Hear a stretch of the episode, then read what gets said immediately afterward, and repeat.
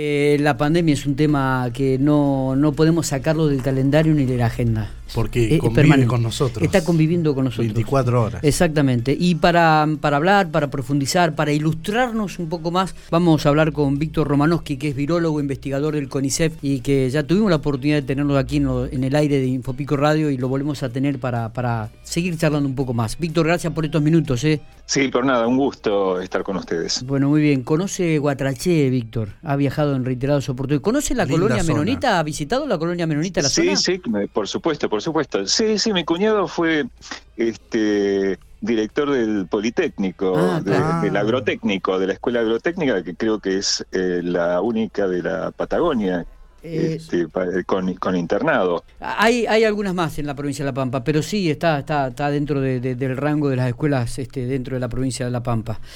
Eh, Víctor, sí. bueno, ¿cómo, cómo evalúa la, la situación actual? ¿no? Este, eh, ¿Esta baja de casos que se están registrando en estos momentos puede volver a relajarnos y, y- y de pronto volver al el aumento de casos? ¿Qué, qué análisis están haciendo ustedes?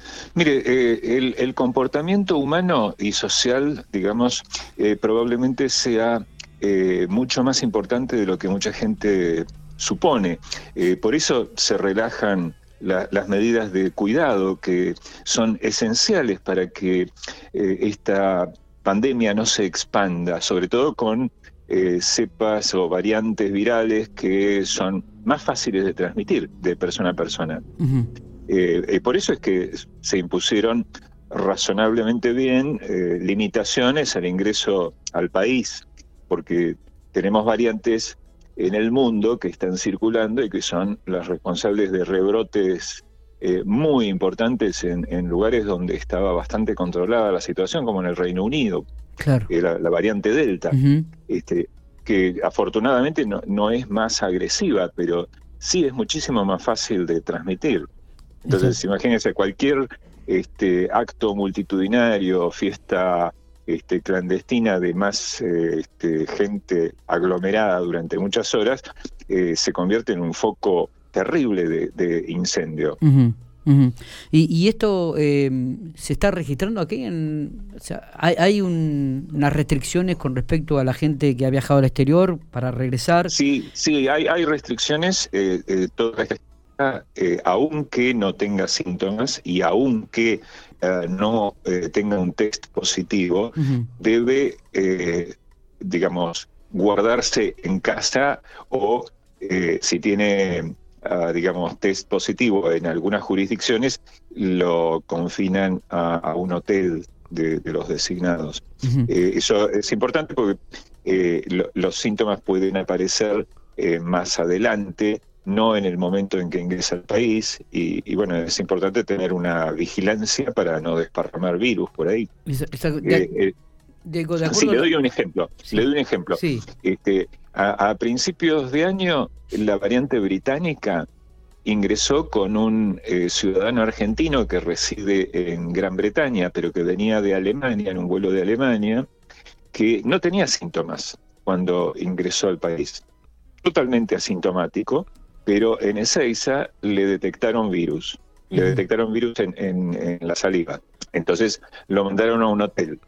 Los dos días este, lo hisoparon nuevamente tenía eh, una pila de virus y seguía asintomático el tipo.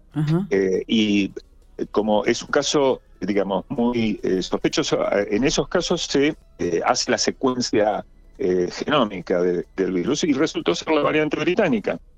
Imagínense si nos eh, relajamos en, esa, en ese sentido. Por eso es muy importante que las personas que ingresan de lugares donde la circulación de, virus es incluso mayor que la, la que está registrándose en nuestro país, eh, se aíslen hasta que dejen de ser contagiosos. Ujú, Está bien. Eh, eh, pregunto, ¿no? Si bien no se puede, no podemos predecir el futuro, obviamente, y todo indicaría que también van a llegar a la Argentina la, variante Delta, digo, ¿no? Eh, ¿qué, hacer al respecto, Víctor? ¿Qué, ¿Qué análisis hacen ustedes? ¿Qué estudios están haciendo al respecto? En realidad es una gran carrera entre la velocidad de vacunación, que ha repuntado muy satisfactoriamente en este último tiempo con el ingreso de muchas dosis, y la este, el mantenimiento de los cuidados, aún por los vacunados, y digamos, la circulación de virus más contagioso, ¿no? Es una carrera. Por eso, digamos, es, es eh, importante que la gente que se vacuna sepa que tiene que seguir cuidándose, porque, eh, digamos, las vacunas no son 100% efectivas en impedir que eh, se enfermen.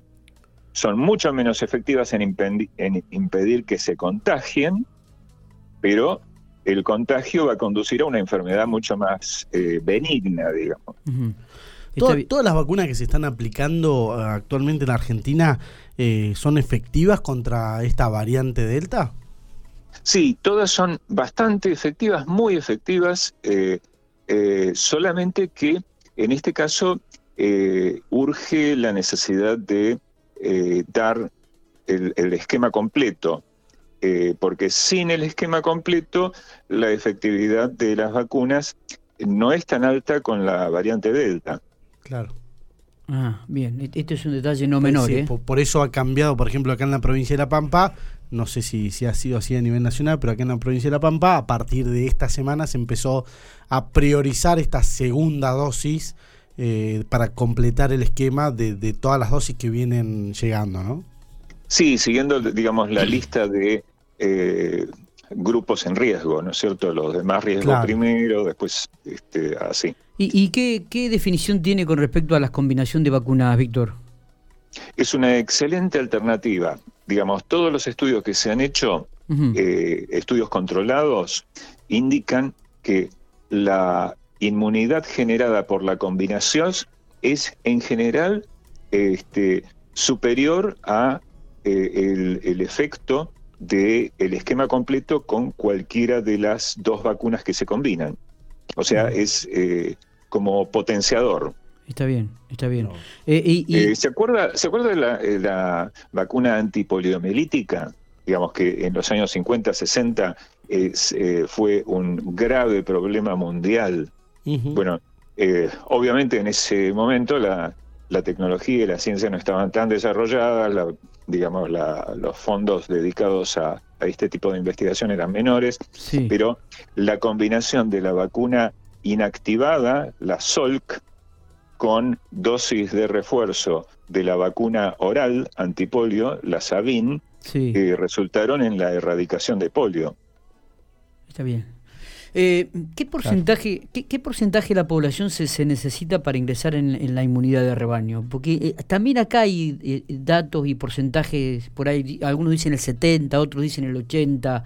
¿Qué, cuál es su esas son, esas son proyecciones, proyecciones, digamos, optimistas.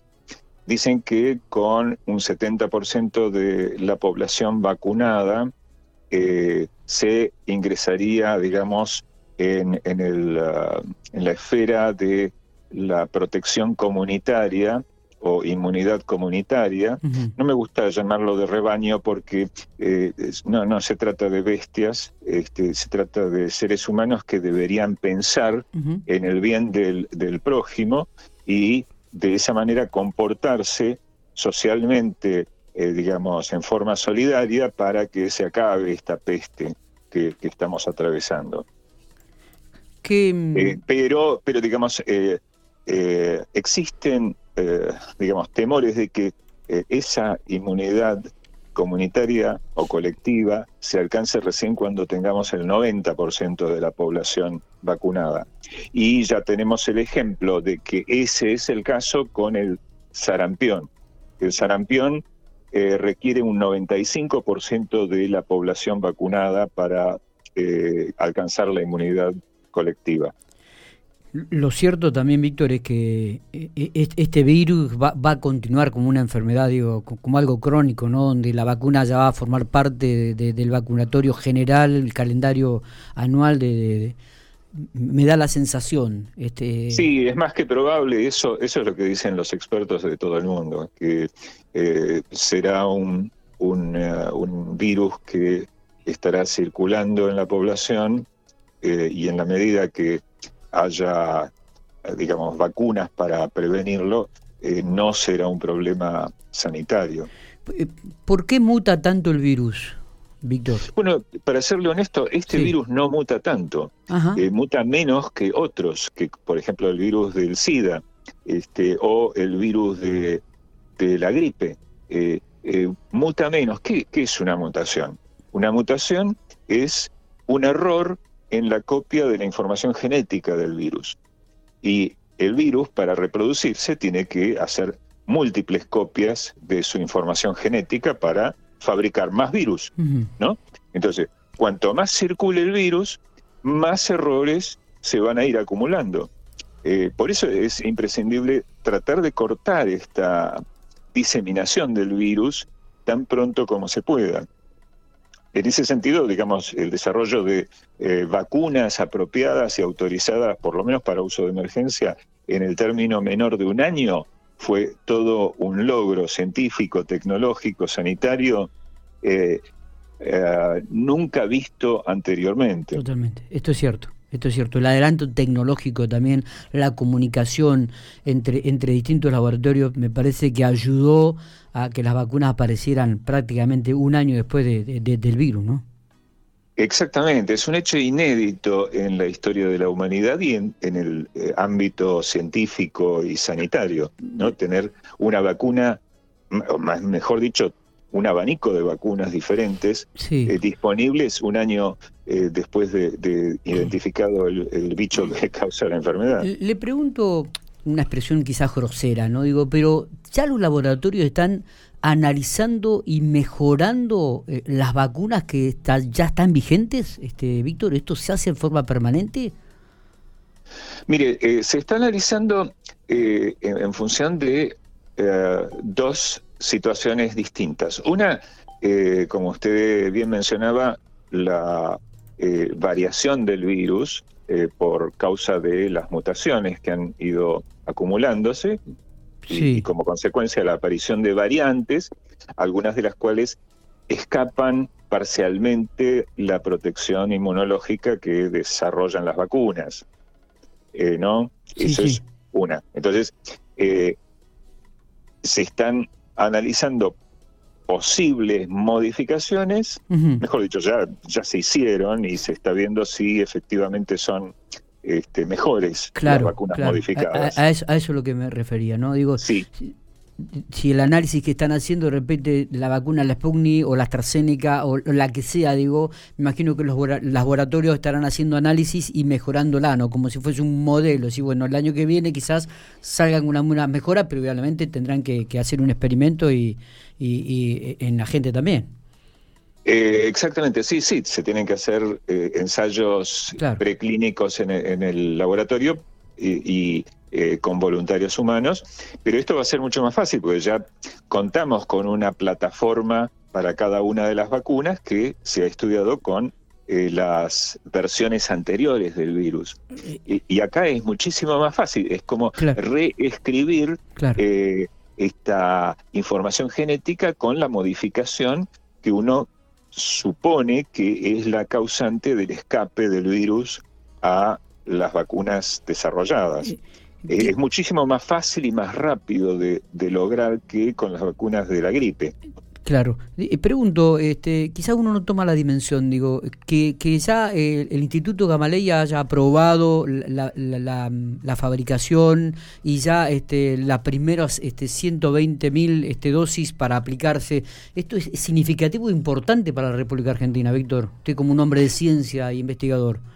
Mire, totalmente. Eh, la capacidad del país de eh, producir o, integrar distintas etapas en la fabricación de la vacuna, desde, digamos, la producción en masa del principio activo hasta el envasado y el chequeo de, la calidad del producto final, eso es realmente importante, porque eh, usted ve que hay eh, una inequidad en la distribución mundial de las vacunas.